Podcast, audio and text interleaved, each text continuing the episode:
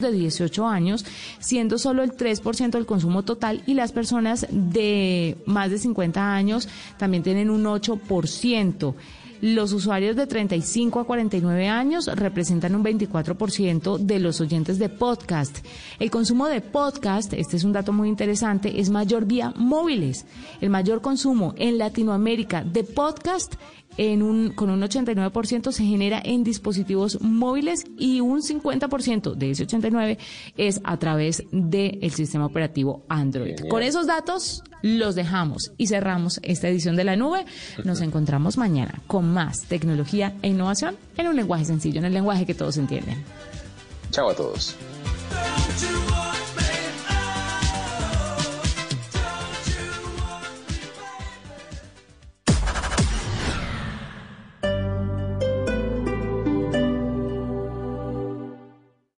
Es que todo se puede hacer ahora por internet? Yo soy malísima para esas cosas. La vida te impulsa a cambiar cuando las cosas no funcionan como esperabas. Tienes que ayudarme. Yo ya no estoy para las complicaciones. Porque las cosas tienen que cambiar así. Ah. ¿Te atreverás a vencer tus miedos? Próximamente en YouTube, Clics Aterradores. Bancolombia. Vigilado Superintendencia Financiera de Colombia. El mundo nos está dando una oportunidad para transformarnos, evolucionar la forma de trabajar, de compartir y hasta de celebrar. Con valentía enfrentaremos la realidad de una forma diferente, porque transformarse es la nueva alternativa. Blue Radio. ¿Cómo es que todo se puede hacer ahora por internet? Yo soy malísima para esas cosas. La vida te impulsa a cambiar cuando las cosas no funcionan como esperabas. Tienes que ayudarme. Yo ya no estoy para las complicaciones. Porque las cosas tienen que cambiar así. Ah. ¿Te atreverás a vencer tus miedos? Próximamente en YouTube, Clics Aterradores. Bancolombia. Vigilado Superintendencia Financiera de Colombia.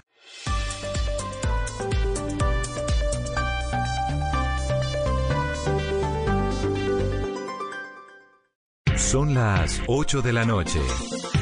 Aquí comienza Mesa Blue con Vanessa de la Torre. Son las 8 en punto. Bienvenidos a Mesa Blue. Nuestros invitados de esta noche tienen la historia del humor en la sangre. Uno los ve y es que no les pasa el tiempo, ¿no? Pero les ha pasado de todo y vamos a hablar con ellos hoy. Carlos Mario Aguirre y Cristina Toro. Bienvenidos. Las damas primero, Cristina. Vanessa, pues muchas gracias por invitarnos a tu programa. Un honor estar en, en esta mesa. No, por favor, el gusto es mío, Carlos Mario. Vanessa, muchísimas gracias. De verdad que nos sentimos muy halagados de poder estar acá. Bueno, ¿y ustedes qué son hoy en día? ¿Volvieron? que nunca nos fuimos. es que nosotros tenemos una relación que la gente no, no entiende. Pongámosle to- el título que cada cual quiera ponerle y se lo ponemos porque todos son válidos.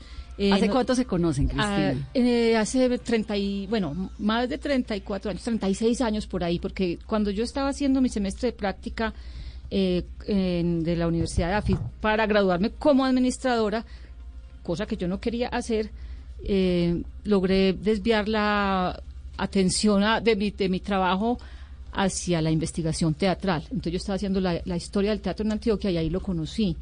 ¿Tú estudiabas? Yo estaba en la, en la Universidad de AFID.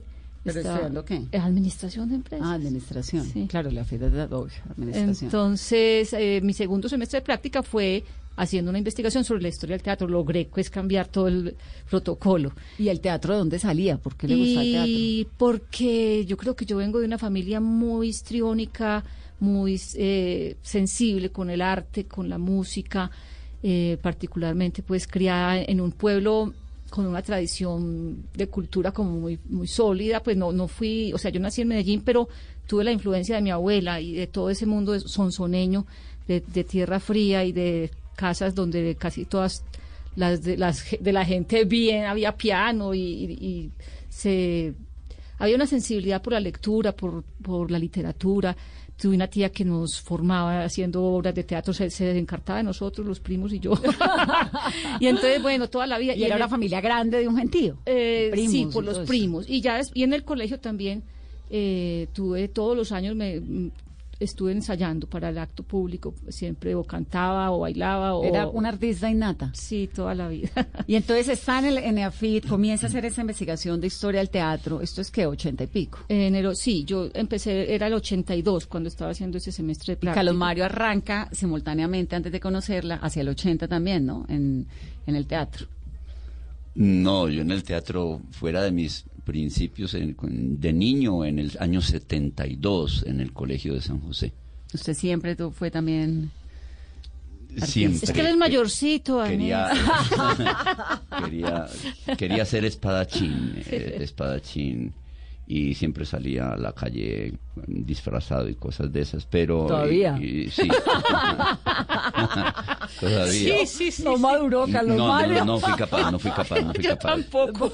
Los que no lo están viendo lo pueden ver en Facebook Live. Sí, sí, no, y, e- y eso que ahora, ahora me he calmado. Me he un poco, mesurado. me he muy mesurado. Pero mi labor en el teatro empieza en el colegio en el año 72.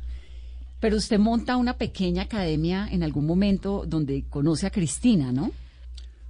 No era una academia de- propiamente, era un, era su el sitio donde él vivía, que era un apartamentico más chiquito Una que pieza. esta, que esta cabina donde estamos grabando ahora.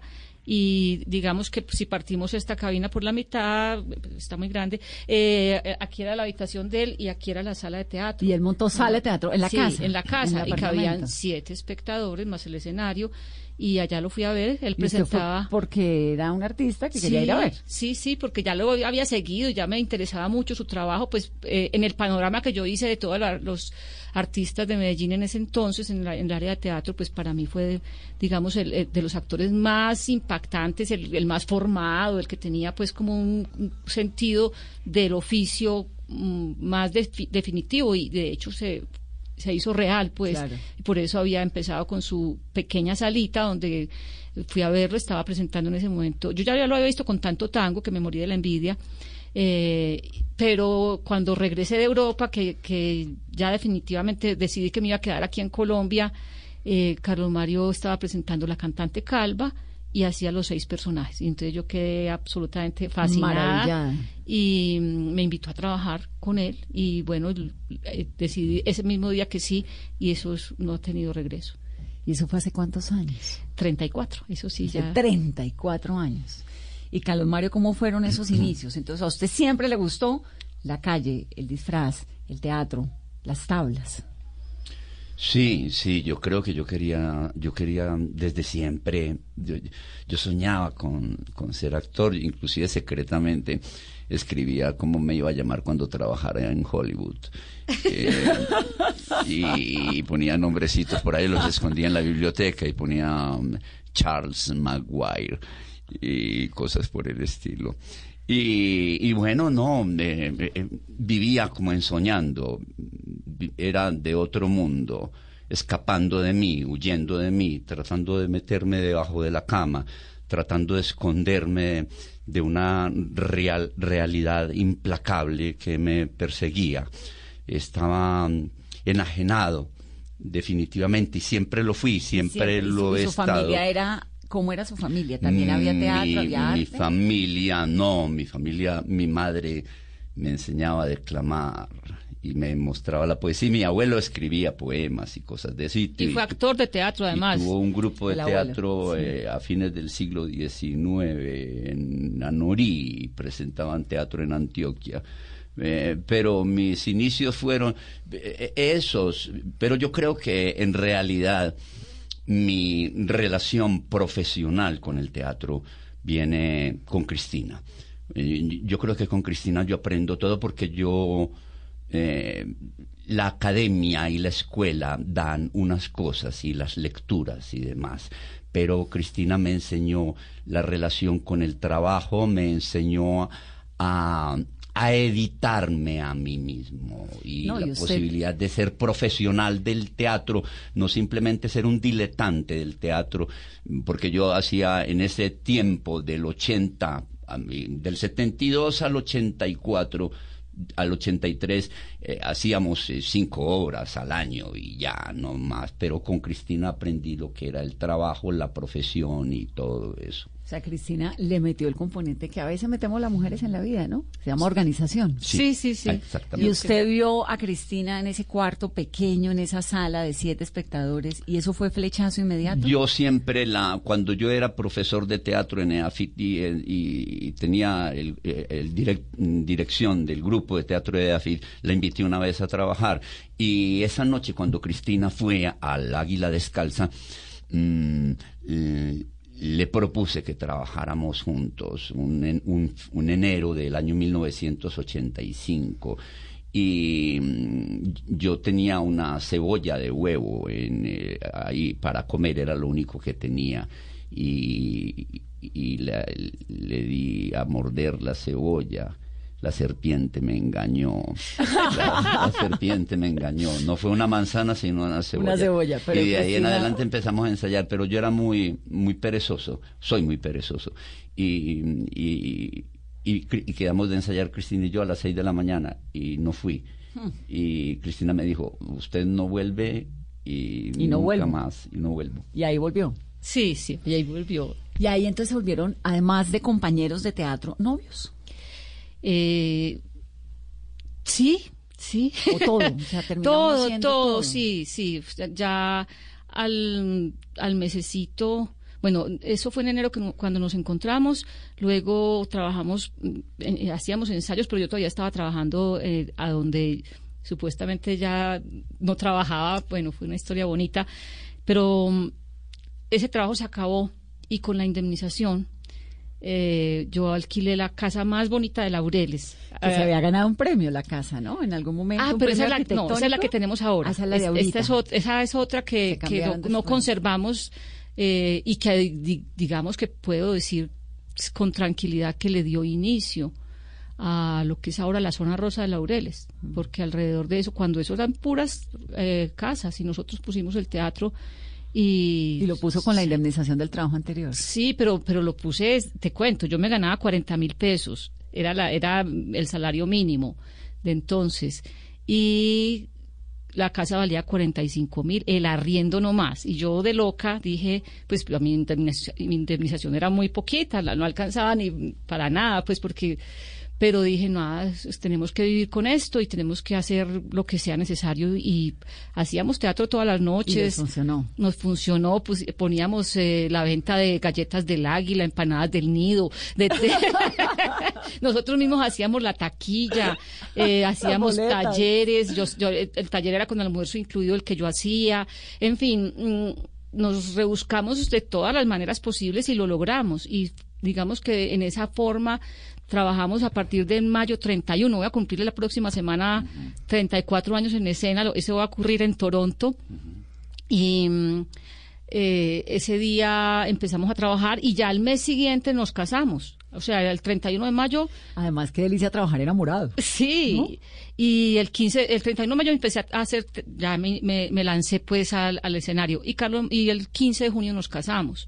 De ahí seguimos pues casados, yo no sé cuánto, no sé cuánto nos separamos, después nos volvimos a casar y vamos a seguirnos casando Y a donde, no, pero sí casándonos. casándonos a donde vamos encontrando donde casarnos. Sí, nos casamos todos los días. Sí, uno se casa por la mañana y vuelve y se separa por la noche. Bueno. Eh, Sí. Y vuelve No, se casa al otro día. Es que la- la- no, la vuelta de nosotros- dormirse hay que volverse a casar. Claro, claro. No, no, la vuelta de nosotros es que no vivimos juntos y esa es la, eh, digamos, la Ah, clave qué maravilla, ¿y de la? Ni en felicidad. los hoteles ni en ningún lado. Nunca han vivido Ese- juntos. No, No. eh, eh, sí hemos vivido, pero, en los últimos años no vivimos. Ya juntos. decidimos. Ustedes se no. separaron en algún momento, en serio. Sí, sí, sí, en serio y cada cual tuvo otras relaciones, eh, convivimos en diferentes momentos. ¿Como cuánto tiempo? Yo como 16 años tuve una relación con eh, también un hombre de teatro que falleció, con Rodrigo Ah, se separaron en serio mucho tiempo. Sí. Sí. Pero en esos 16 años seguían el águila descalza. Eh, Pero seguíamos amándonos. Sí, siempre, nunca hemos dejado. Yo creo que a nuestras respectivas parejas les dio siempre mucha dificultad No, entender obviamente. ese amor. Porque Sobre es todo que- porque además después volvieron. Claro, y, y porque no es fácil entender un amor que es como por encima de, de los amores tradicionales, digamos, como que no tiene esas convenciones que los amores tienen y exigen. Ustedes, Cristina, en esos 16 años en que estuvieron separados, seguían trabajando juntos. Todos los días, nunca nos separamos, nunca, ni un día. El día que nos separamos como pareja, digamos, es la- esa fue la única gran pelea que tuvimos, porque yo alegaba que todo era de él y él que no, que todo era mío, que había que, eh, o sea, Pero nunca partimos nunca cosas. partimos No, cosas, no. nunca hicimos eh, separación de bienes porque pues que los bienes están unidos. Nosotros somos eh, una, una gran compañía en el amplísimo sentido de la palabra. Qué bonito, ¿no? Somos, nos acompañamos y tenemos compañía de negocios juntos y tenemos todo juntos.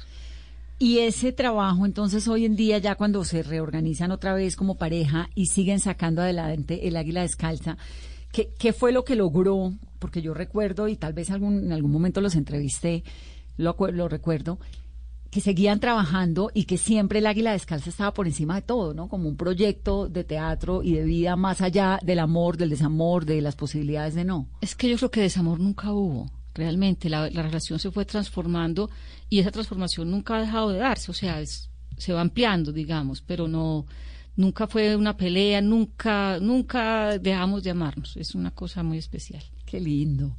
Ahora, han hecho un montononón de, de historias, de obras de teatro y han logrado, Carlos Mario, en esto han sido realmente geniales, representar la colombianidad, ¿no?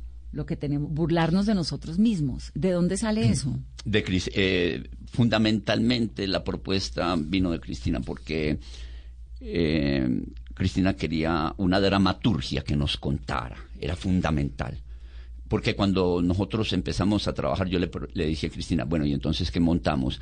Eh, ah, seguimos haciendo Ionesco, Albi, Chekhov, eh, montamos un León de Greiff inclusive, que estábamos ensayando la farsa de los pingüinos peripatéticos, eh, hacemos Peter eh, Hanke, eh, montamos teatro contemporáneo, hacemos, eh, yo era muy afecto a todo lo que es la música contemporánea, Stockhausen, Cage, el Happening, eh, ¿qué hacemos por ese lado? Y Cristina me decía, no, eso es, eh, nosotros no podemos hacer eso.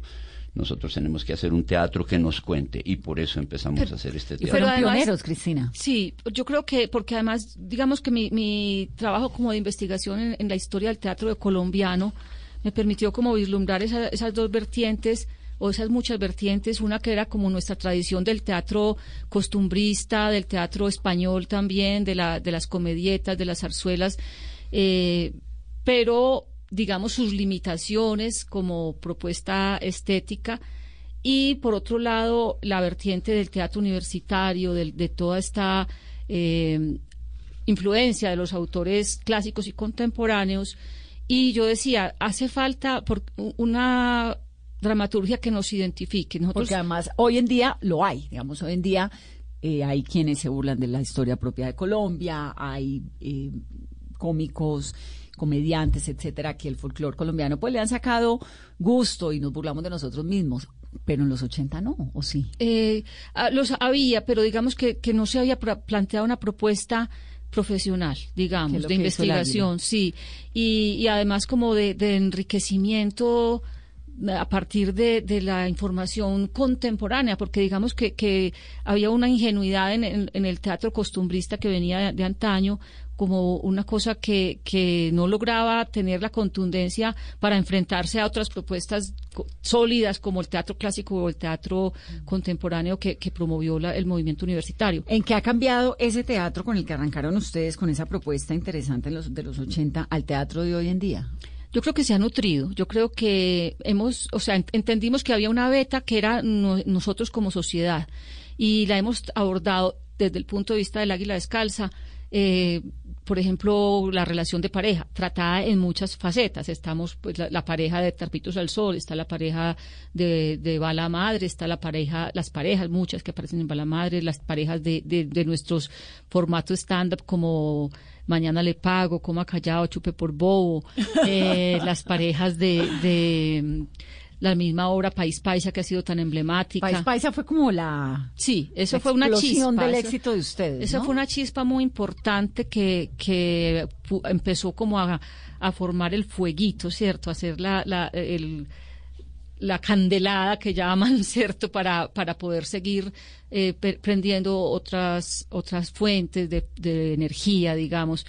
Em, pero, pero fue un peligro. País Paisa, si nos hubiéramos quedado ahí, allá, nos, allá hubiera terminado. Bueno, o uno se hubiera quedado haciendo eso y todavía habría público. Es más, cada que la ponemos en escena. Claro, si pero uno que- Paisa en videos, ¿no? Sí, Y se sí, muere sí. la risa y es creativa y es es que la idiosincrasia paisa colombiana es Sí, sí, esto es inagotable. inagotable. ¿Cómo, ¿Cómo son los libretos? ¿Cómo hacen los montajes? Carlos Mario es el, el que escribe unas sábanas o las equivalentes a la sabana extensísimas, o sea, Carlos Mario es un, es un autor bastante prolífico, no solamente como escritor de, de, teatro y de literatura, sino también como pintor, como artista plástico. Es una cosa impresionante lo que Carlos Mario hace. Una creatividad tremenda. Y yo soy la tijera. Yo llego... ya la sí, sí, sí, y Carlos Mario escribe cómo, a qué horas y con base en qué.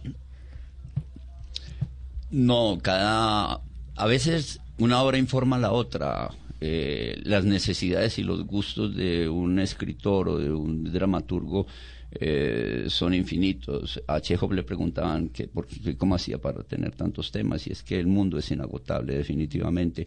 Y, mm, de, pronto aparecen títulos, de pronto aparecen necesidades. Cuando escribimos mmm, Mañana le pago, eh, se abrió una beta que era la necesidad de, la, de esas fundamentales tres mentiras no solo de los antioqueños, sino pienso que del, del, mundo en general. Mañana le pago, no vuelvo a beber y, y la puntica no, no más. Y, pero cada, a veces cada obra informa a la otra. Eh, cuando hicimos País Paisa, eh, así como le dijeron una vez a Maturana y al Bolillo Gómez, eh, después del 5-0 contra Argentina, les dijeron, bueno, ¿y de aquí qué sigue? Eh, nada, seguirá que el sol sigue saliendo todos los días. Y mmm, cuando hicimos País Paisa nos preguntaron, la gente nos decía, ¿qué, qué van a hacer ustedes? Y nosotros mismos eh, nos encarcelamos un poco en País Paisa porque no hay peor fracaso que un éxito. Un éxito te, te, te, te mata y más en esa época nos... Eh, nosotros que nos creí, yo me creía Casus Clay en ese momento y el más grande y el más bonito. Pero usted de dónde saca todos estos libretos? Mm, de la gente. No, de la, vida, la, la, gente, la vida, las lecturas, eh, la pintura, la música.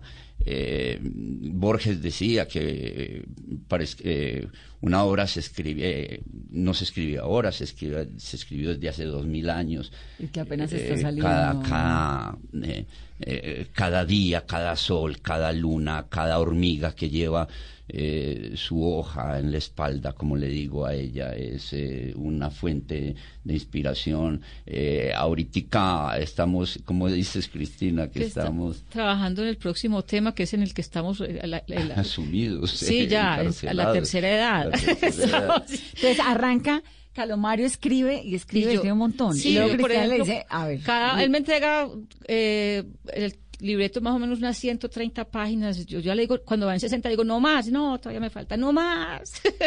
Pero de ahí vamos, o sea, yo saco un esqueleto, digamos, que va volviéndose a nutrir otra vez y va cogiendo carnita y, y se vuelve otra vez un ser vivo eh, autónomo y que crece y, y lo, le cortamos cosas pero le salen otras ramitas. Entonces eso va creciendo. Pero yo creo que hay una cosa que me hiciste pensar ahora y es qué pasó con el águila descalza cuál es como, como esa esencia con el teatro poder hacer un teatro ¿qué le pasó a Shakespeare? Shakespeare narró su época narró las tragedias y las comedias. Eh, la sociedad. La sociedad con, con toda la profundidad y con toda la burla también, porque nadie es más divertido que Shakespeare. Eh, pero cuando nos, nuestra sociedad recibe a Shakespeare, la recibe con una reverencia y con un respeto, pues que se lo merece, pero que da la sensación de que eso es inabordable, de que nosotros no tenemos nada que ver con, con, ese, con eso que puede narrar Shakespeare en su época. La idea de nosotros fue darle todo el respeto a una sociedad como la nuestra, en su estado natural. O sea, nosotros no necesitamos eh, sofisticarnos para darle validez a un personaje como Jesucita Restrepo, que es la señora en pantuflas hablando por Sí. teléfono. Eso que la tiene de toda la casa y somos todas a las 8 de la mañana. Exacto, eso tiene toda la, la fortaleza dramatúrgica como para merecer un lugar en el escenario. Pero, por ejemplo, ¿de dónde sale Jesucita Restrepo? ¿Era su mamá? Eh, yo creo que la, la suya.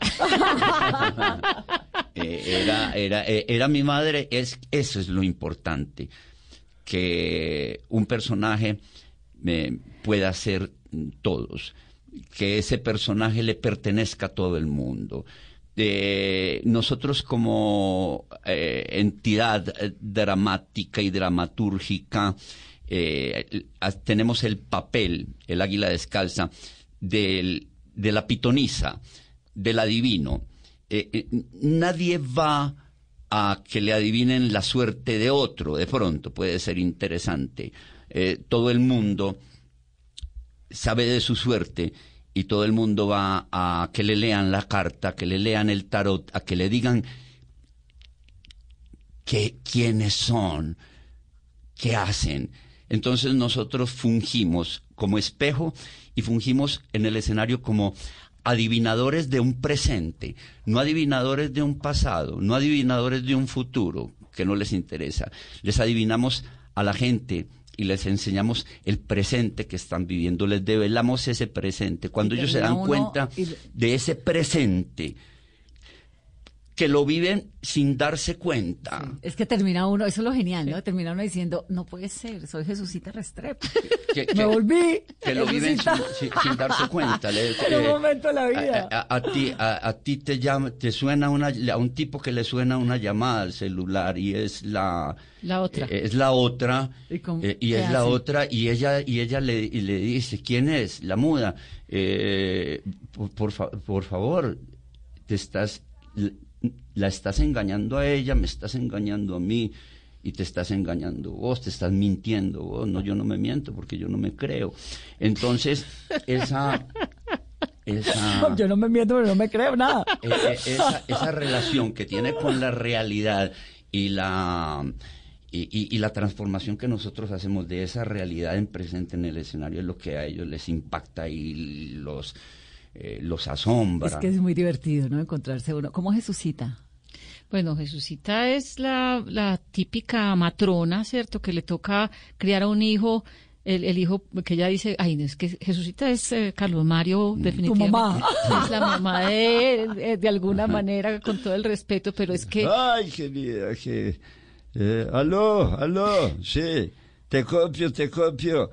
No, qué cosa tan horrible, mi amor, bendito sea mi Dios, amanecí más maluca que un jugo de cardamomo, mi hija bendita. Eh, a ver, María, que eh, ahí está tirada en una cama, se levanta a las doce, no sabía hacer un huevo, no sé. Además que esa, esa, esa obra eh, cambió mucho y es muy especial y la gente la sigue amando, mm, pero era, la escribimos en una época en que no había celulares y el drama, la tragedia en ese momento era que la hija estaba esperando la llamada del novio, en el único teléfono de la casa y la mamá se eterniza en esa llamada. En esta época, esa, esa escena, pues la hija tiene que tener un, celular. Ya porque tenemos todos celulares. Sí, entonces ese teléfono emblemático pues ya es una pieza de museo. Pero doña Jesucita eh, va contando la historia de un país que se descompone, como pues el hijo, el hijo que ella no fue que lo dejó caer, él se le resbaló porque se lo integraron enjabonado. Eh, ese hijo después se vuelve el, drogadicto que le monta una chaza en la, en la acera de la casa y ella termina entrando para que, que pesar el hijo y, y, termina inclusive despachándole pues la, marihuana para que para atendiéndole la clientela para que no se no, se le dañe el negocio, ¿cierto? Es toda esa cosa de, la complicidad materna que ha, hecho tantas cosas, y, pues, especialmente en la cultura paisa, ¿cierto? Eh, lo, lo, que hizo, digamos, la mamá, agradeciendo el regalo del Día de la Madre, no importa de dónde viniera ni con, cómo se lo hubiera cómo conseguido. lo había comprado. Consiga la plata, mi hijo, como sea, pero consígala. Exacto, todo y si no puede, consígala. Todo eso, toda esa, eh, eh, la habilidad de la madre para ser tan estricta en ciertas cosas, pero para hacerse la loca cuando le llegaron con el televisor. Todo esa, todo esa, eh, ese culto a la madre, una madre que termina haciéndose la de la oreja mocha. Pero fíjate que tiene un componente social tremendo. es que ahí es donde sale el águila, este país paisa es del, de, qué año es exactamente? Del 86. Del 86 que era cuando estábamos en el esplendor del narcotráfico, ¿no? Claro. Y eso todo es lo que ocurrió en esa Claro. Claro. Eh, fórmulas tan estrictas y que causan tanta hilaridad y que son tan comunes como cuando la mamá se, se, se va, cuando la mamá se muere y lo único que le queda a la hija es decirle, mamá, no te vayas, no te vayas. ¿Cómo vamos a vivir sin ti? ¿Cómo vamos a vivir sin ¿Cuántas de agua por una de arroz? ¿Cuántas de agua por una de arroz? es la madre que, que le dio a uno la fórmula pues Para para, que hacer el arroz, arroz, la ¿cierto? vida Y eso es lo que- cotidiana siguiera, ¿cierto? No, y entonces estaba contando él. Entonces, cuando reapareció, yo me di cuenta porque me avisaron. Entonces, yo salí al balcón y lo vi ahí en la acera, un ñero que me había armado una carpa con un plástico contra la ventana. Yo, de pena de las vecinas, lo dejé entrar para dentro de la casa y me puso un jibariadero aquí, mi hija. Si a mí me ha tocado levantarme a las 2 de la mañana a despachar un coso de marihuana para. Vamos a hacer una pausa rápidamente en esta conversación, en estas risas, en estos recuerdos, en este espejo de la sociedad colombiana con el Águila Descalza, Carlos Mario Aguirre y Cristina Toro. Volvemos en breve. De ladrones, de gamberros, de gandules, la cosa más horrible. Esto es un- una Colombia chiquita aquí adentro. No, esto es, un- esto es muy peligroso. Aquí, aquí, aquí, no, ¿qué qué? Aquí hay partes de la casa por las cuales no se puede transitar después de cierta hora de la noche. Si, a mí me tocó el domingo a plena luz del día salir a acompañar a Rosalba hasta la pieza de ella porque no la fueran a atracar en el corredor. Solo la más alta conciencia sobre nuestra vida cambiará la suerte de esta pandemia. Agradecemos a cada uno de nuestros clientes por ser esos aliados estratégicos que siempre han estado allí. Sientan la plena confianza que nuestra relación no se verá afectada por esta coyuntura. Nuestras plantas de harina de trigo, maíz y nuestra división de pasta, galletas, café y cereales continuarán operando como siempre. En todo momento estaremos dispuestos a garantizar un excelente servicio. En Organización Solarte, trabajamos pensando en usted. La fórmula es sencilla. Relato. Se está esperando a Cuesta. Buena pelota. Le metieron desde atrás. Para el primero. Más relato. A cobrar Colombia. Pelota arriba, arriba, arriba. Va Jerry, Jerry, cabeza. Más relato. Nadie lo puede parar. Distribuye el juego para aquí para Roger Martínez. Aguanta Roger. Se ve el segundo. Más relato. Radio Eliminatoria tiene la fórmula para que estés con el fútbol. Blue Radio presenta este sábado desde las 5 y 30 de la tarde Millonarios Nacional y a las 8 Cali Tolima y el domingo desde las 3 y 30 Cúcuta Junior. La fórmula es sencilla. Comentarios. Mostramos en la previa, es un equipo que presiona mucho la salida del rival. Más comentarios. Entendió que tenía camino para recorrer y para disparar. Blue Radio, Radio Eliminatoria, calentando para los partidos de nuestra selección Colombia. Blue Radio, la nueva alternativa. Llegó la hora de correr por los que todos los días corren por nosotros. Participa en la edición virtual de la sexta carrera por la policía 2020, descargando la app Run Policía en tu celular. Un evento de la Asociación Obras Sociales en beneficio de la Policía Nacional. Ahora en Blue Radio los foros virtuales Blue 4.0. Conéctese con nuestros canales digitales. No se pierda este 4 de noviembre a las 10.30 de la mañana una conversación con el embajador de Israel, Cristian Cantor, Juan Carlos Mora, Alan Weisleder, Ignacio Gaitán. Ilana Soloducho, Mauricio Dimant y Jimena Duque sobre cómo la innovación y el emprendimiento impulsan la economía en Israel. Foros Blue 4.0. Conversaciones que transforman a Colombia. Llega la voz de la verdad para desmentir noticias falsas. Pregunta para Vera. ¿Es cierto que la Unidad de Gestión Pensional y de Parafiscales, UGPP, está enviando por correo electrónico comunicaciones de embargo con el asunto Aviso y Requerimiento Documental Orden de Embarco 2020? Es falso que la Unidad de Gestión Pensional y de Parafiscales esté enviando esos correos. Personas inescrupulosas están suplantando la entidad con fines delictivos. Se le recomienda a quienes reciban este tipo de mensajes que los eliminen inmediatamente y se dirijan a los canales oficiales de la UGPP para resolver inquietudes. Escucha la radio y conéctate con la verdad. Una iniciativa de Blue Radio en unión con las emisoras que están conectadas con la verdad.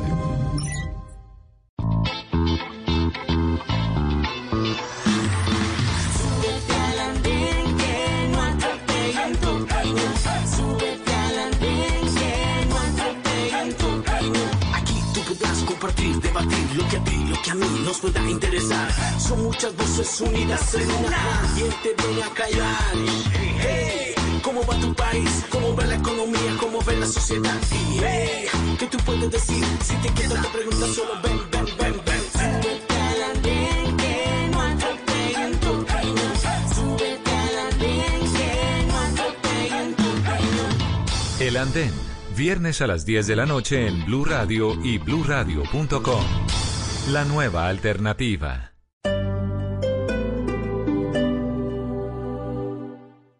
Esta noche en Bla Bla Blue. Seguimos en especial de Halloween. A las 10, el gran actor Fabio Rubiano. Y a las 11, en tutoriales radiales, las instrucciones para quitarse tanto fantasma de la cabeza, dejar el miedo a un lado y así poder seguir adelante con nuestros objetivos en la vida.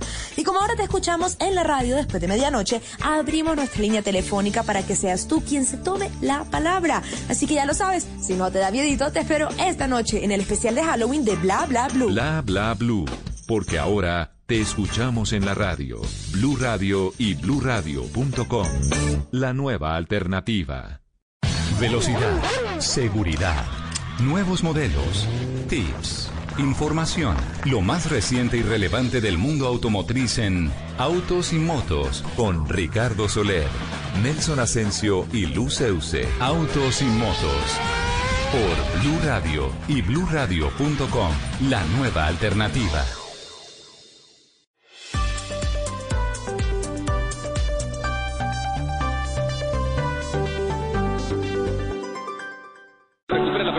Volver a soñar, para clasificar por tercera vez consecutiva, para el orgullo de toda una nación, para vivir, sufrir, vibrar, llorar, cantar. grita, salta, todo porque juega Todas las eliminatorias, vívelas, súfrelas, llóralas, cántalas en Blue Radio, porque a partir de este momento estamos en modo fútbol mundial. Blue Radio y bluradio.com. Radio Eliminatoria.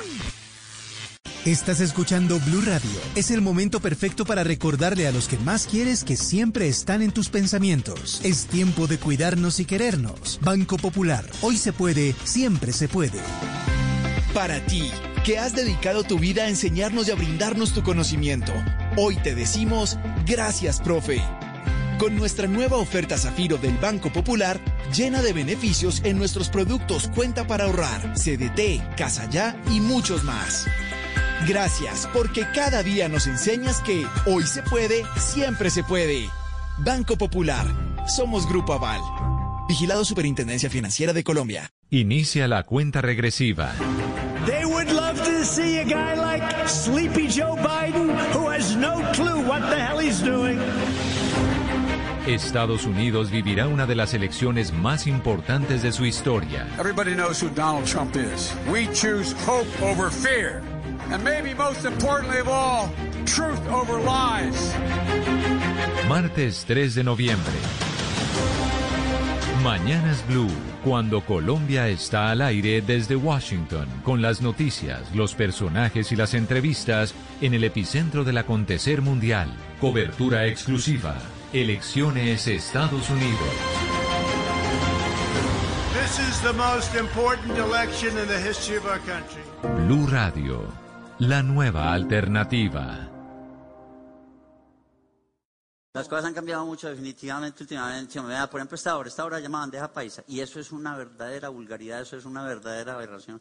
Una bandeja paisa es una cosa muy mal vista y de muy mal gusto. El gobierno debería intervenir y prohibir la dosis mínima de bandeja paisa. Definitivamente. Bueno, no la han prohibido, pero ya la reformaron, ya inventaron la bandeja paisa gourmet. ¿Cómo le parece? ¿Cómo le parece? Bandeja paisa gourmet. ¿A quién le cabe eso en la cabeza? Lo gourmet es una forma de disimular lo escaso, poquito y caro. Una bandeja paisa no puede ser gourmet. Un- esos son dos conceptos contradictorios. Una bandeja paisa o te mata o la matas definitivamente. Continuamos, esto es Mesa Blue. Estamos hablando hoy con el Águila Descalza, con Cristina Toro y con Carlos Mario Aguirre. Pero se reúnen a comer y a beber para hablar de lo gordos que están. Ah, no, esto- ¿Ustedes cómo hacen para adaptar, eh, puede- cómo hacen para adaptar estos diálogos? Porque lo transmiten y lo hacen en diferentes países, en diferentes ciudades. ¿Cómo lo adaptan? El humor, los personajes. Han hecho 40 montajes teatrales, de los cuales más de 36 son eh, autoría de ellos y su sede pues es Medellín, pero pues se han recorrido el mundo entero contándole al mundo entero cómo es que es esta idiosincrasia colombiana a través del teatro. Eh, sí, Cabrera Infante decía que eh, decían tres tristes tigres eh, o en La Habana para un infante difunto, no recuerdo ahora, que eso lo había vivido él en Habanero, para que García Márquez sea eh, amado, no necesitó trasladar y traducir su, su, su costeño a Bogotá o a Rusia. Eh, nosotros tratamos de que esa, eh, esa relación semántica que nos eh, diversifica se mantenga.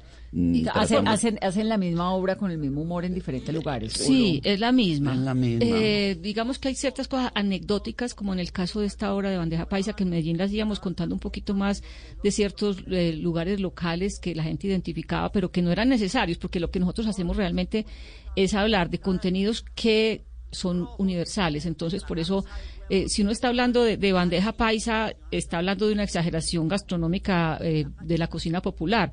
Es como decir paella en, eh, si estás en España, o es como decir olla podrida, o es como decir platos que son eh, emblemáticos y que reúnen todo ese símbolo de la cocina que, que es la memoria afectiva que tiene la gente, que es lo último que pierde cuando se va de su país. Y que nos une a todos en torno a Exacto. mesa que es súper poderoso. El componente. Exacto. La pasta en Italia. Eso, la pasta en Italia, uno, El asado argentino. Exacto. Entonces, todos esos elementos de, identificación, de identidad que tienen eh, variaciones en el ingrediente tienen un- una unidad en el alma, entonces por eso la gente los puede entender, así el, el frijolito sea más chiquito si estamos en, en Cuba o, si estamos en Centroamérica, eh, o así la, la mezcla, de, de- la abundancia provenga de, de otros, eh, de otras mezclas de, de contenido, lo importante es que es mucho, porque es que la- en, la, en, esa, en la familia lo que siempre hay de más, ¿cierto? Es- Sí, es- sí, sí, y esa es la, la manera de mostrar el afecto. Y por eso pues lo que mostramos ahora en esta obra, por ejemplo, es cómo esa transformación de, de la relación con la gastronomía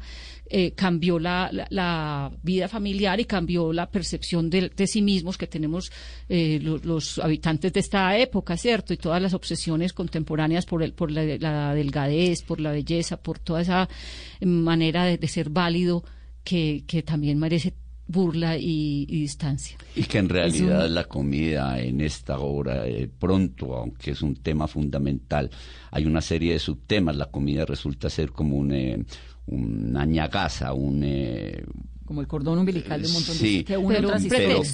pe- un, Pretexto. un- un qué? Un- pretexto. un pretexto para hablar de otras cosas eh, que son que tienen eh, hay otros fondos eh, porque como diría alguien la la gula es una mutación de la necesidad. Entonces, eh, en esta obra existen también en, el subtexto otra serie de necesidades que van más allá de la comida. La obra es una reflexión desde la comedia sobre las maneras de relacionarnos con la alimentación en esta sociedad que pasa de lo rural a lo urbano, de un siglo a otro.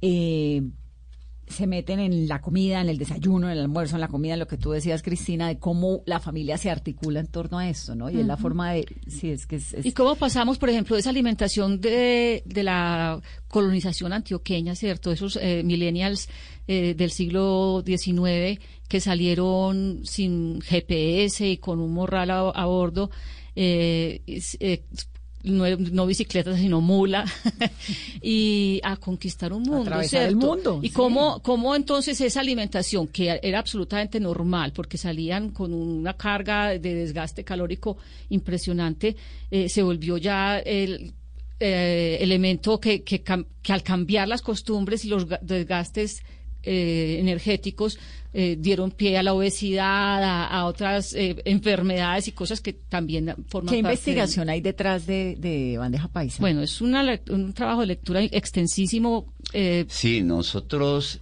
eh, nos compre- a, a diferencia de obras como No vuelvo a beber, que casi que salen solas y cuya, no vuelvo a ver, es la promesa de todos los 31 claro, del y- primero de y- enero. y cuya filmografía no es muy abundante. Eh, a excepción de esta película de, de, eh, de Cage, en el- en Dejando Las Vegas o algo así, algunas otras, eh, Bajo el Vegas, Volcán de Malcolm Lowry.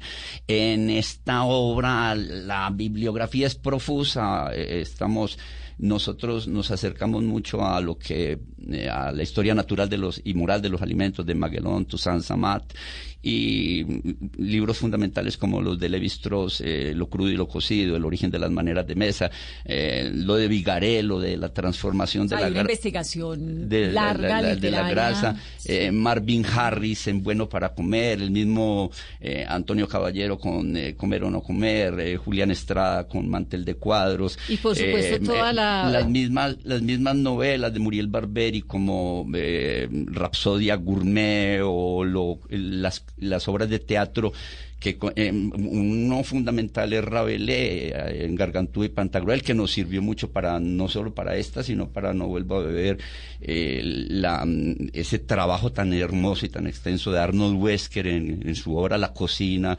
sopa de pollo con cebada papitas fritas y todo lo demás y una filmografía muy extensa como lo de beber comer y amar estómagos 18 comidas Y en esa investigación, ¿qué fue lo que encontraron?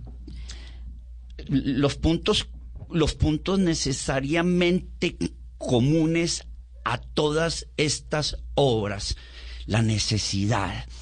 Eh, la comida movió el mundo por, por- por la, búsqueda del, alimento, la búsqueda incesante del alimento eh, fue el motivo de, la, de grandes descubrimientos, eh, movimientos humanos, colonizaciones. La comida nos nos hace y como lo decimos en la obra partiendo de Magellan, Magellan Toussaint Samat el descubrimiento de algo tan rotundo como es el fuego. Yo creo que es el fuego lo que cubre todas las obras, el fuego, las mujeres que mantienen el fuego, las vestales, la mujer que es semilla y, y- y- y descubre la semilla y mantiene la semilla y, fun- germina. y funda la cocina. Entonces, eh, frente a... me- pienso como en agua para chocolate, todo esto que Sí, en- sí, en- en- esa- en esas la- fundaciones, esa, esa alquimia de la cocina. Yo creo que más allá de las diferencias de cocinas regionales o de qué es lo que se come o de qué pesa este y qué es el, el flaco y el gordo y todas esas, eh, esa superficie que, que manifiesta es el, el tema, por, eh, por eso lo decía ahora, hay algo más allá del subfondo. En el subfondo hay un, eh, toda una serie de nomadismo eh, frente a las relaciones sociales, frente a las relaciones de pareja, frente al, Mm. Frente a los al amigos. conocimiento del mundo. Todo lo que pasa en torno a la mesa. Sí, yo creo que fundamentalmente para mí, como la esencia de esta obra, es mostrarnos a nosotros mismos cómo no hay que perder, digamos, la, eh, la posibilidad que tiene la alimentación de ser un placer y de ser un elemento de nutrición para convertirse en una obsesión eh, frente a la mirada del otro hacia uno mismo. Es una mirada despiadada que nos está obligando a, a buscar un yo que no existe. Esa es la parte como eh, fundamental que, que a mí me parece que, que debe quedar de, de, de, de ¿Cómo esta así? obra. Explícame lo que no lo entiendo. O sea, eh, eh, pasábamos de una época en la cual se comía para sobrevivir, ¿cierto? Era la, la- la- la- Los cazadores Y, y- y- y inclusive se acumulaba comida porque no se sabía cuándo más iba a haber, ¿cierto? Sí, Esa es la relación con el hambre y la necesidad unas estaciones y... y todo eso. Entonces, el, el cuerpo como, como acumulador de energía por, para, para las, las vacas flacas, digamos, las épocas de, de- de sequías.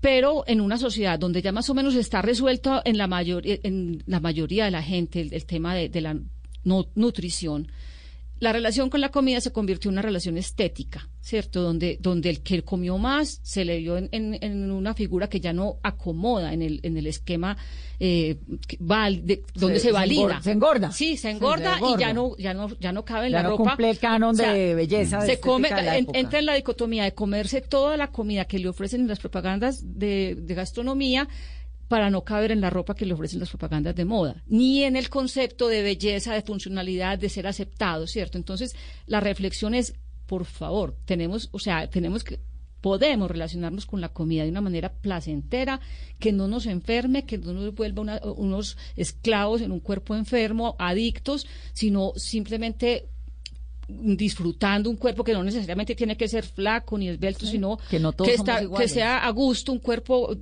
que nos permita movernos, que no nos enferme, pero que además nos eh, aleje de esa condena de, de ser descalificados por no parecer lo que supuestamente tenemos Por que no, ser. parecemos a- por no parecernos a todos los demás.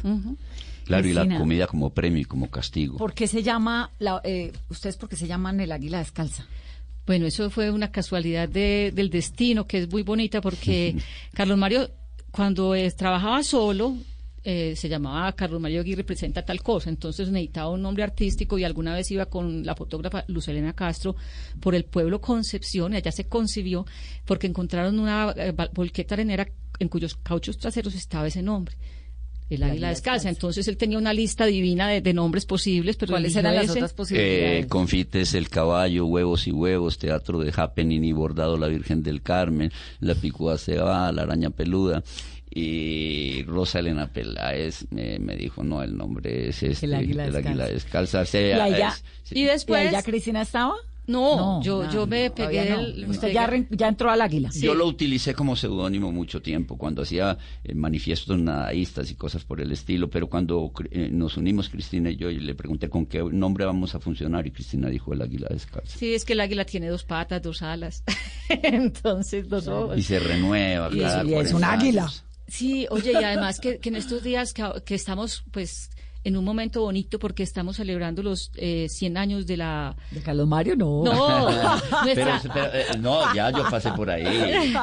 nuestra, nuestra sede en Medellín es una casa patrimonial muy hermosa. Esa es la que a la que yo me refería, que se sí, ganó un que premio de tiene- arquitectura divino. Hace 100 años fue considerada la fachada más bella de Medellín y ahora pues eh, estamos en un plan de, de renovarla como lugar, ¿cierto? O sea, en renovarla jamás en el sentido de que hay que conservarla siempre como patrimonio arquitectónico, pero sí a- adaptarla para nuevos usos y para mm, una relación con la ciudad y con mucho más eh, Abierta, más. Sí, y más co- no solamente en la noche cuando el teatro, sino que la gente pueda ir y estar ahí, disfrutar esos espacios. Como Y- museo. Sí, además porque funciona como museo también. Hay buena parte de la obra pictórica de Carlos Mario y bueno, ya tenemos una etapa dos que esperamos aquí contarla más adelante en otro, en otro programa que nos soñamos, eh, donde hablaremos de lo que va a ser la, la- la fase 2 del Águila Descalza, nuestro programa de, No, de de una vez crecimiento. adelantemos, ¿qué Bueno, pero tenemos en el barrio Prado de Medellín, que es el barrio emblemático donde, digamos, vivió la burguesía antes de que se, se quisieran ir para el poblado, do- unas casas hermosísimas y nosotros tenemos en, en- al vecino a, a la sede nuestra otro espacio que vamos a, a adaptar para que sea también un punto de encuentro artístico cultural nuestro museo porque no cabemos ya en, en el teatro y, y también un- la escuela del Águila Descalza. Y la Entonces, gente en general, el turista en Medellín, el público, ¿cómo los recibe con tan- de- teniendo en cuenta que los han visto durante 34 años haciendo cosas, ¿no? Sí, es, este es un sitio turístico por excelencia también. La gente que vaya al Águila Descalza, a Medellín debe ir al Águila Descalza y ahora con mayor razón porque tendremos contenidos para contarle a la gente que llegue eh, un poquito cómo era la ciudad, cómo era ese barrio, eh, cómo eran los teatros que teníamos y que perdimos y, y cómo este, pues, digamos, es una manera de perpetuar un poco con esa arquitectura de, de principios del siglo XX, con toda esta trabajo en yesería, en, en- con la minilla de oro, con los trabajos en madera tan bonitos, en fin, eh, conservando eso, pero dándole una un nuevo uso para que sea habitable, porque estas casas definitivamente se están derrumbando. Nosotros estamos eh, la- eh, con una, mucha gente que también está en ese plan, tratando de que la gente, de que Medellín se vuelque hacia el centro y hacia el barrio Prado. Entonces hasta- estamos en eso. Y, y yo ya no, como pierdo el hilo lo más de fácil, entonces ya no sé para dónde iba con historia. es una estaba belleza. contando, yo no lo pierdo tan fácil, que van a, a tener la casa al lado porque van a fortalecer el proyecto educativo allí, que tienen Ah, Pero este no, yo, museo. yo, yo ahorita, ahorita felices. pierdo, vuelvo y lo, y lo cojo. Pero de todas maneras dije algo, pues. Eso no se perdió ahí. Ay, Cristina. Ustedes deben vivir muertos de risa todo el día. Eh, también nos aburrimos, pero poquito. No, sobre todo porque tenemos muchas cosas para hacer. O sea, eh, Y que, Cristina, y en el caso suyo, por ejemplo, su familia, cuando usted dijo, yo me voy a dedicar al teatro y me voy con Carlos Mario, y voy a, esto es lo que voy a hacer. ¿Cómo le fue con eso? Muy bien. Yo, yo decía a mi papá, pero papá, ¿usted por qué es tan irresponsable? ¿Cómo es que dice que sí? no, mentiras, es que eh, mi familia es muy bella y especialmente mi padre, un hombre muy consecuente y toda la vida dijo, ustedes hagan lo que, con lo que quieran ser felices. Cuando yo le dije, me voy a casar con Carlos Mario, y me dijo, es muy talentoso. Yo Nunca me dijo que no, yo, yo, yo, es que como que ese matrimonio fue como un poquito, eh, un- un, eh, con el, con el revolvercillo en la cabeza, No, tampoco. quién de Sí, Carlos? Sí, Mario sí, me porque- chantajeó, me dijo, si no se casa conmigo, no seguimos haciendo teatro. Y yo, Porque ay, yo- deja de ser negro que nos vamos a casar. Que sí, que tiene que ser así, porque ya todas las mujeres que llegaban allá eh, trabajaban una semana y a, las- a la semana decían, no, yo por aquí no vuelvo. Y, y yo, él, cre- él creía que de esa manera yo iba a estar amarrada. Y, mi- mis lazos son de otra índole, entonces no necesitaba eso, pero igual lo hice. Igual quedé Y amarrada. Yo, yo hubiera querido que mi papá dijera, no, ¿cómo se le ocurre? Para que yo hubiera seguido haciendo teatro. Yo también hubiera querido que el papá, eh, es decir, yo no hubiera, yo no hubiera dejado, yo no hubiera dejado que una hija mía se casara con el que yo Con fui. usted. No. Pero yo era, en ese momento de mi vida, Vanessa, yo estaba en un momento... con- Yo en el- tampoco quisiera que un hijo mío se casara conmigo. No, pues que ya. No, no, no, porque es O con que- una como yo. No, no, ya, ya hiciste la tragedia de Edipo, pero perfecta. sí, sí, sí. Eh, no hay nada peor que uno mismo. Sí, No, sí, sí, no, no, pero no, además... no, no, no, no, pero no, Mira, es yo- más allá, más allá. Pero yo en ese momento, yo andaba en una época absolutamente iconoclasta todavía, no, no se me ha quitado, donde lo más arrevesado, lo más estrambótico, lo más contracorriente que yo podía hacer era casarme con el negro Aguirre, y yo lo hice. Digamos, no, no, con- era un no- gesto no- de rebeldía. Sí, era como decir, ¿por qué? Porque yo, yo, eh, yo había logrado como sobrevivir en un, eh, eh, a una carrera como la de administración, donde se supone que se aspira a otras cosas. Yo ahora amo, o sea, en este momento no tengo cómo agradecer a tener Pero ese además, título. fíjese todos los elementos que le dio. ¿no? Claro, por supuesto. Era administradora de una empresa que se llama La Águila Descalza. Claro, yo, yo, tremendo. yo digamos que me siento pionera de la, de la ser una administradora de, de entidades culturales en este país y, y eso ha sido muy importante porque ha sido como la profesionalización no solamente desde el oficio en, el- en las tablas, sino también como empresa. Nosotros en este momento tenemos un- una visión hacia futuro impresionante como empresa y, y tenemos un equipo muy grande y muy, muy formado y bueno, en fin, amo mi, mi trabajo también en, en esa área. Pero sí fue una cosa bien, bien contracorriente, ¿cierto? Mm, Yo ya era contracorriente. Yo nací con este pelo crespo que en, la- en los años 60 era muy mal visto. Y, y entonces yo creo que por eso quería ponerme peluca y me gustó el teatro. Carlos Mario, pues llevamos tantos años riéndonos con ustedes. Les agradezco un montón venir a esta cabina y a llenárnosla de buena vibra, de convencernos y recordarnos que lo esencial en la vida, en la pareja también, ¿no? Es reírse uno juntos. Qué dicha que todos los- nos, riéramos así. Sí, sí. Sí, la- ese país Nos tan dramático. la solemnidad Total, también. ese Claro, país tan dramático, la- le la- falta esta cosa. La risa, decía Bauman, es el sumidero de todos nuestros miedos. Y agregó con Fellini. Fellini decía, nací en un pueblo triste, negado mm, para la risa y por lo tanto indefenso. Y hay que Mm. defenderlo. Claro, claro, la risa es una granada de mano contra la tristeza. La tristeza, la alegría es la tristeza que se cansa. La- uno se puede reír de, de una tragedia cuando ya la superó. Por eso este país ahora puede hablar de narcotráfico. Digamos, no que esté superado, pero ya la época dramática pasó y cuando nosotros hicimos, por ejemplo, obras como el Medellín en cartel, no nos dejaron hacerla, nos ve- vetaron. ¿Cómo En- fue eso? Sí, hicimos, estrenamos Medellín en cartel en Miami y digo con nombre Caracol Miami vetó la publicidad nuestra con esa obra porque era dar la imagen de que Colombia era un país de narcotráfico y nos- no nos dejaron hacer la obra. ¿Y ahora después en Bogotá? Ahora, ¿En no, no, esa obra no se volvió a hacer. Ahora, ahora cuántas series hay sobre narcotráfico. Ya hay, digamos, una distancia que da el tiempo. O sea, no, eh, todavía estamos pagando las consecuencias y, y- y la estructura eh, de narcotráfico no, no se modificará hasta tanto, no hayan mo- modificaciones en, en la esencia de, de lo que lo vuelve negocio.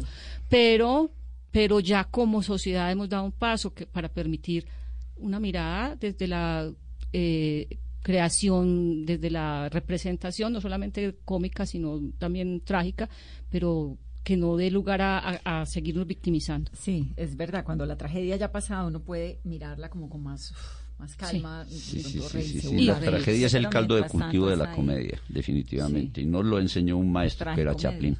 Chaplin. Les agradezco un montón haber venido. Qué dicha, Carlos Mario Aguirre, Cristina Toro, el Águila Descalza. Los agradecidos siempre seremos nosotros. Muchas gracias, Gracias. Vanessa. Hemos pasado un rato ¿Me pasó magnífico. feliz? Muchísimo. Qué hambre, ¿cierto? a comer bandeja. A comer bandeja. Que tengan una muy feliz noche. Esto es Mesa Blue y ellos el Águila Descalza.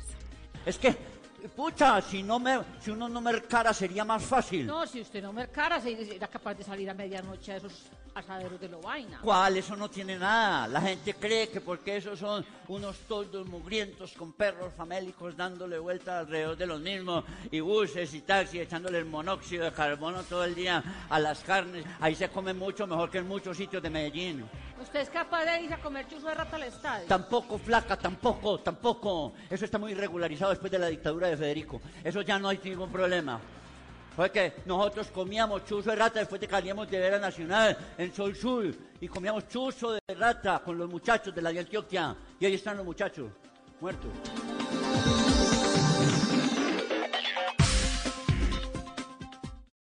Ahora en Blue Radio los foros virtuales Blue 4.0. Conéctese con nuestros canales digitales. No se pierda este 4 de noviembre a las 10.30 de la mañana una conversación con el embajador de Israel, Cristian Cantor, Juan Carlos Mora, Alan Weisleder, Ignacio Gaitán. Ilana Soloducho, Mauricio Dimant y Jimena Duque sobre cómo la innovación y el emprendimiento impulsan la economía en Israel. Foros Blue 4.0. Conversaciones que transforman a Colombia. Voces y sonidos de Colombia y el mundo en Blue Radio y bluradio.com, porque la verdad es de todos. La noticia del momento en Blue Radio. 9 de la noche en punto, las noticias en Blue Radio. Mucha atención que una juez envió a la cárcel a Miguel Camilo Parra, el hombre que agredió a su pareja con un hacha. Silvia Charri, ¿qué más pasó en la audiencia? Buenas noches. Por considerar eh, que libertad representa un riesgo para la comunidad y además eh, representa un riesgo de fuga, la juez 69 de garantías de Bogotá acaba de enviar a la cárcel a Miguel eh, Camilo Parra, que fue imputado por el delito de feminicidio agravado en grado de tentativa por haber agredido con un hacha a su expareja sentimental Ángela Ferro. Escuchemos impondrá medida de aseguramiento de detención preventiva en establecimiento carcelario a Miguel Camilo Parra Niño, librándose la respectiva boleta con destino al Instituto Nacional Penitenciario y Carcelario IMPEC. La juez eh, también dijo que la modalidad eh, de Miguel Camilo Parra fue dolosa y que se expone a una pena de por lo menos 240 meses de prisión por este delito. Silvia, gracias. Y la más reciente encuesta de Invame revela que la aprobación a la gestión del presidente Iván Duque bajó el 7%, mientras que la de la alcaldesa Claudia López se mantiene. ¿Qué más detalles hay, José Luis Pertús? Pues la más reciente encuesta de Inbame revela esta noche cómo está la imagen de los principales mandatarios locales y del presidente de la República. Y hay que hablar del presidente justamente Iván Duque, porque la imagen favorable bajó en 7%. La aprobación ahora es del 31% de personas que están de acuerdo con la gestión del mandatario, mientras que el 61% la desaprueba. Hace dos meses, la gestión del presidente la aprobaba el 38% de los encuestados y el 55% la desaprobaba. En Bogotá, el 71% de las personas encuestadas aprueba la gestión de la alcaldesa Claudia López, mientras que el 24% la desaprueba. Hace dos meses la imagen favorable de la alcaldesa era del 70%, es decir, que sigue prácticamente igual. Frente a Medellín y el alcalde Daniel Quintero tiene una aprobación del 67%, bajo un 4%, ya que hace dos meses esta aprobación era del 71%. Y hay que señalar que en Cali, Jorge Iván Ospina, el alcalde de esa ciudad, tiene el 65% de aprobación y el 31% de desaprobación, mientras que Barranquilla, Jaime Pumarejo, tiene una aprobación del 69%. Gracias, José Luis. Y el alcalde de Cartagena decretó toque de queda para menores de edad durante todo el puente festivo y se prohibieron los recorridos en las calles para pedir dulce durante este Halloween. La información la tiene Dálida Orozco. El alcalde William Dow emitió el decreto que restringe en Cartagena las celebraciones de Halloween y Ángeles Somos. Esta última una celebración tradicional del Caribe colombiano que se realiza cada primero de noviembre. El mandatario cartagenero decretó toque de queda para menores de edad desde las 7 de la noche del viernes 30 de octubre hasta la medianoche del lunes 2 de noviembre y se prohibieron también los recorridos barriales para recoger dulces y mostrar disfraces. Durante este fin de semana se prohibieron además los eventos públicos y el uso de los populares picos o amplificadores de sonidos. Mirna Martínez, jefe de la oficina jurídica de la alcaldía de Cartagena. Se adoptan medidas como la prohibición de pick-ups, la prohibición de realización de eventos públicos, la prohibición de retenes, de bolsas de agua, del uso de colorantes. Las autoridades invitaron a celebrar en familia y con responsabilidad. Dálida, gracias. Y este jueves se realizará la inscripción del comité promotor del referendo revocatorio del, mandata, del mandato del presidente Iván Duque que comanda el senador Roy Barreras. ¿Cómo va a ser esto, Kenneth Torres?